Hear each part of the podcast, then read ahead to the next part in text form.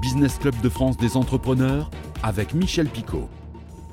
Bienvenue dans le Business Club de France des entrepreneurs. Nous allons aujourd'hui vous faire découvrir une entreprise du patrimoine vivant. Elle s'appelle Meljac et elle fabrique des interrupteurs, des prises et autres matériels électriques très haut de gamme. C'est exceptionnel. Ce savoir-faire est reconnu dans le monde entier aujourd'hui. Jean-Michel Lagarde, le directeur général, sera avec nous. Dans Éco-Région, cette semaine, nous irons visiter un élevage de chapons jaunes du côté de Conly, dans la Sarthe. Et puis nous irons également à Castelnaudaude, où le domaine Terre-Gorge a dû distiller 30% de sa récolte, faute d'acheteurs. Et puis le rendez-vous avec le médiateur des entreprises, Pierre Pelouzet, nous parlera de la valorisation de votre capital immatériel. Soyez les bienvenus. Jean-Michel Lagarde, bonjour. Bonjour. Directeur général donc de Meljac. Pierre Pelouzet, bonjour. Bonjour Michel Picot. Médiateur des entreprises. Jean-Michel Lagarde, vous êtes donc le, DG de Meljac, entreprise euh, parisienne créée en 1995. Hein, tout, à fait, ça. Euh, vous, concevez, fabriquez des appareillages électriques de luxe. Euh, donc quand on parle d'appareillage électrique, on parle d'interrupteurs, on parle de, prise de courant, on parle de système domotique, on parle aussi de sonnettes, enfin voilà, tout, ce type, tout ce type d'appareillage, c'est bien ça? C'est exactement ça. On va, bien sûr, on est connu essentiellement pour l'interrupteur qui est le, l'appareillage qu'on utilise le plus. c'est la griffe. C'est véritablement la, griffe parce qu'en 95, la marque est née de notre goutte iconique euh, inspirée des années 30 et qui a été un peu une révolution parce que André Bousquet a, remis du métal dans l'interrupteur à une ère où on était dans le tout plastique. Et André Bousquet, donc, qui est le fondateur de, de Meljac, il, avait dit en 1995 un interrupteur ne doit pas être seulement fonctionnel, il doit être séduisant, voire sensuel.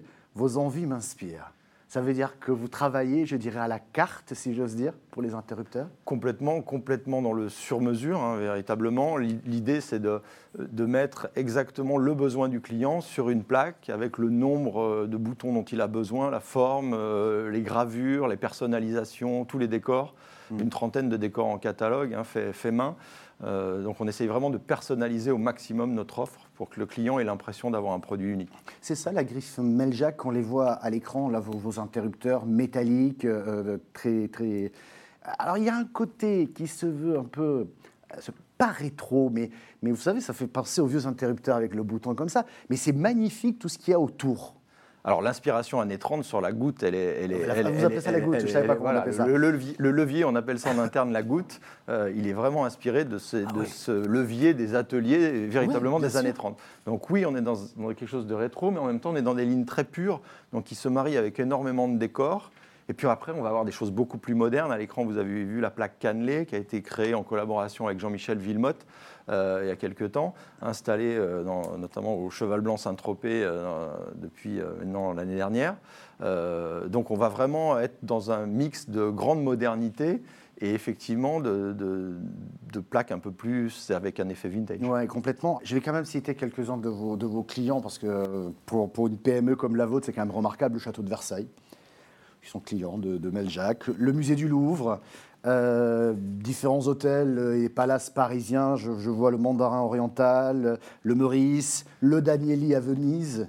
Oui, on, a. Alors c'est vrai que ces références, euh, euh, très objectivement, on fait plus de résidentiel que d'hôtellerie. Mais c'est vrai qu'on a la chance de travailler dans les plus beaux hôtels du monde qui parlent à tout le monde, donc on s'en sert beaucoup comme référence.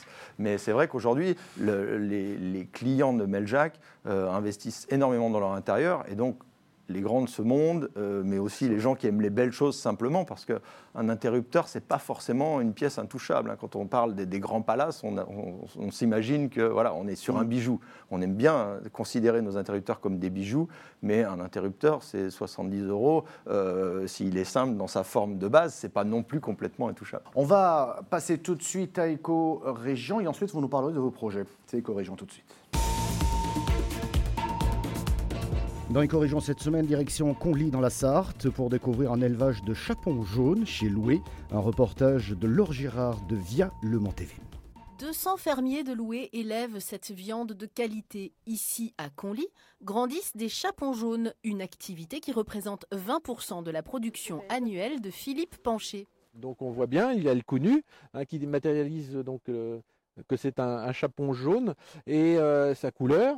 Et puis ces volailles ont 115 jours, donc je les ai depuis le mois de juin. C'est bien plus qu'un poulet où nos, volailles sont élevées 84 jours. Le chapon, c'est au moins 165 jours. Donc on est à, plus, à 6 mois d'élevage.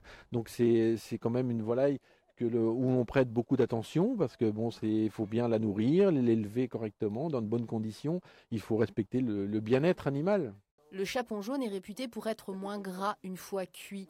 C'est la nourriture de la volaille qui lui donne sa couleur particulière. Il y a une alimentation en maïs euh, plus importante, euh, donc céréales, du blé, du maïs, mais plus de maïs qui permet de, une coloration euh, des pâtes et aussi de la chair. C'est un mets de fête au prix parfois élevé, notamment en AOC Bresse. Mais le chapon de louer, lui, reste abordable pour les consommateurs désireux de le déguster à Noël. Entre 13 et 20 euros le kilo en label rouge. Enfin, très apprécié des Romains dans l'Antiquité, l'histoire nous raconte que cette volaille a longtemps été une spécialité du Mans. Allez, nous partons dans l'Aude, dans le domaine Terre-Georges. Roland Coustal, vigneron indépendant depuis une vingtaine d'années, a opté pour la distillation de son vin de 2019. Faute de clients, pas de débouchés. C'est 20% de son chiffre d'affaires perdu. Mais sans la distillation, cela aurait pu être bien pire. Un reportage de Via Occitanie. Cette partie vin qui est vendue en citerne au négoce euh, voilà, représente à peu près 30% de notre récolte. N'ayant pas de marché donc, en début d'année de 2020, il a fallu contractualiser donc, euh, pour ce volume-là euh, avec la distillation qui a été mise en place. Donc un outil qui nous a permis en fait d'évacuer ce volume qui n'avait pas de marché. Donc heureusement que cet outil-là euh, a été mis en place par France Agrimaire et que la profession en fait a, pu en tout cas négocier cette enveloppe. Ce volume-là, c'est très bien qu'il ait disparu parce que ce sont des, en fait des vins de pays génériques euh, qui sont voués en fait à être consommés dans l'année. Ça veut dire que si aujourd'hui on les avait en cuve, déjà on n'aurait pas la capacité de pouvoir les stocker parce qu'on vient de faire la récolte 2020, déjà ça. Et deuxièmement, ce sont des vins donc de la récolte 2019 qui sont voués vraiment à être consommés dans l'année 2020. Quoi. Donc euh, même si on les avait encore physiquement dans la cave, il serait encore plus difficile aujourd'hui de les vendre. Notre invité euh, aujourd'hui, Jean-Michel Lagarde, il est le directeur général de Meljac. Meljac qui conçoit et fabrique des appareillages électriques, donc des interrupteurs, des prises, des multiprises, des liseuses par exemple. Hein. Il y a beaucoup de choses, mais c'est du très haut de gamme et c'est très très beau. Justement, euh, une question, avec cette crise, est-ce que vous n'avez pas imaginé fabriquer peut-être un interrupteur haut de gamme sans contact, parce qu'on n'a plus envie de toucher quoi que ce soit alors, on a présenté récemment. Ça existe, hein, ça, existe. Bon. Ça existe. Dans l'hôtellerie, on, utilise beaucoup les détecteurs. On a au sein de notre gamme un produit qui s'appelle Elliot, qui est une, cavité dans laquelle vous allez glisser votre doigt sans toucher les bords. Vous allez couper un petit faisceau lumineux et ça mmh. va déclencher le, mouvement. Alors, très honnêtement, aujourd'hui, c'est plus utilisé sous forme de sonnette euh, qu'en intérieur. Euh, en intérieur, la partie sans contact va vraiment tourner autour des détecteurs. On en utilise de plus en plus. À l'hôtel Meurice, récemment, on a mis quelque chose d'extrêmement pointu, un détecteur qui est là pour signaler l'interrupteur la nuit au client de façon à ce qu'il allume vraiment l'interrupteur qui allume seulement le chemin de nuit pour pas gérer, euh, gêner la personne ah qui est à côté de vous. Donc on est dans un niveau de service et de détail qui est incroyable. Donc il y avait une détection minimum à calculer. C'est un, projet très intéressant pour nous euh, à développer. Alors vous répondez à ma, dernière question, c'est comment vous vous réinventez? J'aurais presque tendance à vous dire uniquement pour vous charrier un interrupteur, ça reste un interrupteur. Mais non, là, vous inventez des choses, vous avez des designers qui sont avec vous. Comment est-ce qu'on se réinvente? Peut-être par des solutions comme vous évoquiez à l'instant au Meurice, où il y a un faisceau qui permet de, je sais pas, de le rendre intelligent. On, se réinvente euh, déjà parce que le métier change beaucoup. Aujourd'hui, il la domotique arrive hein, dans tous les intérieurs. Euh, on m'a déjà posé la question en disant mais aujourd'hui, moi j'ai mon iPhone et j'utilise plus les interrupteurs. Alors comment vous allez faire? En fait, on est complémentaire à tout ça. Aujourd'hui, euh, c'est très bien de commander sa lumière par son iPhone, ça marche, mais de temps en temps, euh, quand ça marche plus, bah, c'est quand même bien d'avoir les leviers qui soient là. Quand il y a quelqu'un qui est chez vous et qui n'a pas le téléphone, il doit aussi pouvoir allumer ou éteindre la lumière. Donc en fait, c'est extrêmement complémentaire. Donc toute cette évolution de la domotique nous, fait vraiment évoluer positivement d'un point de vue technique. Et puis, euh, on investit beaucoup hein, dans, l'entreprise pour, pour être, au, je dirais, au meilleur de la technologie et suivre cette technologie-là. Et puis, d'un point de vue design, on a la chance de travailler effectivement avec les plus grands designers.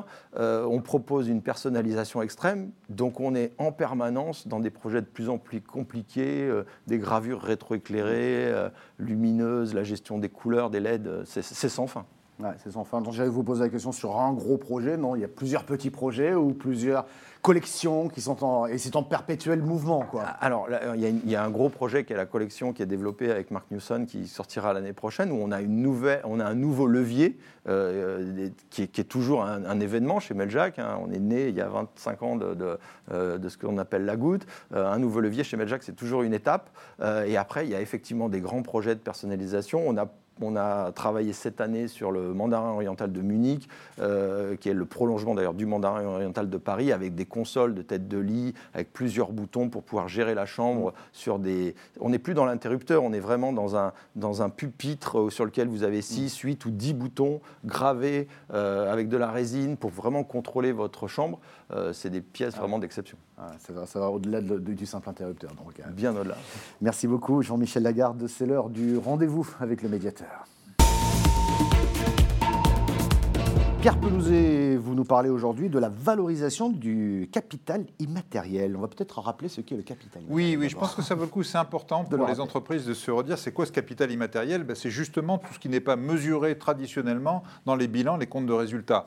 Euh, quelques exemples une marque, bah, et parfois la marque a une telle valeur, elle n'est pas comprise dans le compte de résultats et pourtant elle valorise énormément une entreprise. Je vais vous prendre un autre exemple qui va faire sourire tout le monde. Un club de football, les, les joueurs, il y, a un- il y a un coût d'achat, donc ça c'est au bilan, au compte de résultats, et pourtant on sait que la valeur des joueurs, en fonction de leurs résultats, de leur performance et de l'évolution du club, va valoriser plus ou moins ce club. Et donc on voit un écart entre la valeur comptable, souvent la valeur boursière, et la différence entre les deux, c'est tout ça, c'est ce capital immatériel.